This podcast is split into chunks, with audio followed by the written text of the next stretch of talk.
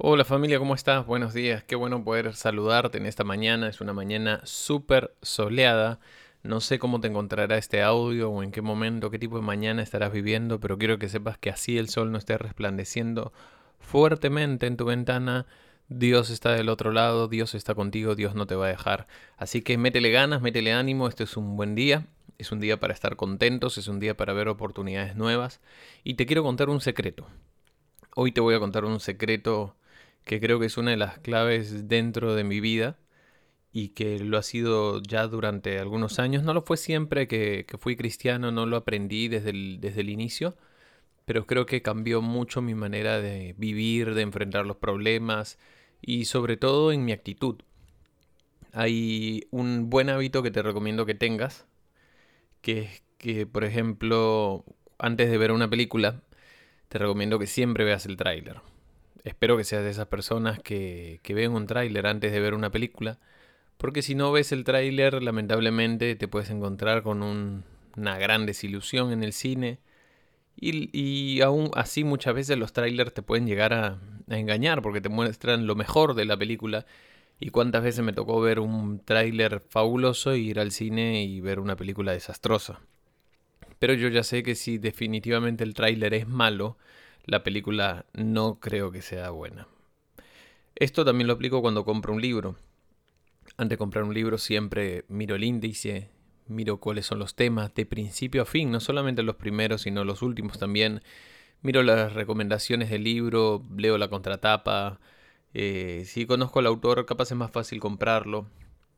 Pero esto me habla mucho de que si tú puedes conocer el final o las cosas que rodean aquello con lo que te vas a relacionar, tienes muchas más posibilidades de, disfrutarlo en el caso de una película, de disfrutarlo en el caso de un libro.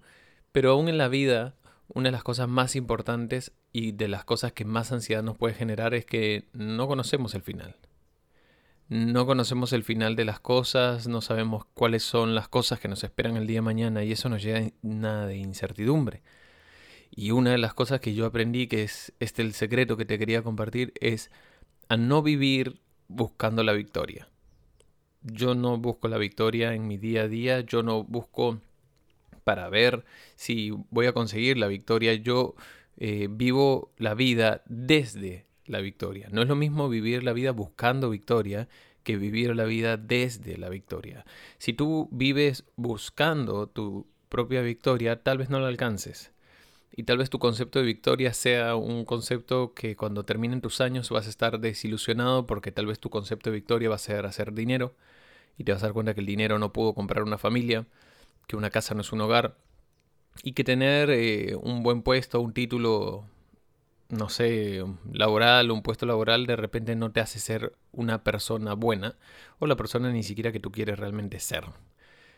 Cuando tú vives desde la victoria, es algo más complicado porque tienes que elegir desde la victoria de quién. Y yo vivo desde la victoria que Jesús tuvo sobre mi vida. Yo vivo desde la victoria que Jesús obtuvo por mí en la cruz, desde la victoria que él tuvo sobre el pecado, porque cada vez que yo he tenido que luchar con mi propio pecado no he podido vencerlo.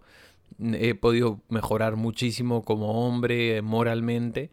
Podría haber sido un buen hombre moralmente, un buen amigo, pero definitivamente el pecado o los malos hábitos o las cosas que de repente tú no puedes cambiar, lamentablemente es muy probable que no lo puedas hacer solo.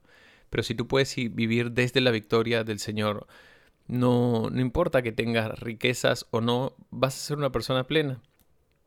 No importa si es que te caes o si es que vives siempre de pie porque no cometes ningún error, vas a ser una persona plena. La gran diferencia y la clave de esto es vivir en Jesús. Juan 16, 3 dice, yo les he dicho estas cosas para que en mí encuentren paz. En el mundo afrontarán aflicciones, pero anímense. Yo he vencido al mundo, Jesús ya venció al mundo. Esto significa que aun cuando vengan días malos, nosotros podemos vivir venciendo al mundo si mantenemos nuestra mirada puesta en Él. Solo hay una manera de ganar esta carrera y es estar unidos en Él. Mientras más profunda sea tu relación, más profunda será tu sensación de victoria y tu victoria. no solamente tu sensación, sino que empezarás a, a, sentirte más confiado en la vida, más seguro en cómo caminas, porque seguridad y confianza es relación con Cristo. Mientras que tú puedas tener una relación con Cristo fuerte, caminarás con una confianza que la gente no podrá entender, aún en medio de este tiempo, aún en medio de toda esta incertidumbre, te animo, te animo realmente a que puedas desafiarte a vivir desde la victoria que Jesús tiene para ti, desde la victoria que Él tiene sobre tu carácter, sobre tus emociones, sobre tus miedos. Empieza a acercarte a Él. Recuerda, la Biblia dice para que hallen en mí paz. Significa que tienes que hallarlo en una persona, no una religión, no hábitos. La iglesia puede haber cerrado sus puertas, pero no ha cerrado su actividad. Tienes que ser iglesia en este tiempo hacia Dios en tu relación y hacia las personas que tienen necesidad. Quiero que te levantes con ganas, con fuerzas, empieces este día con todo y empiece a hacer la diferencia. Familia, te amo, te bendigo y sé que vamos a estar hablando muy pronto.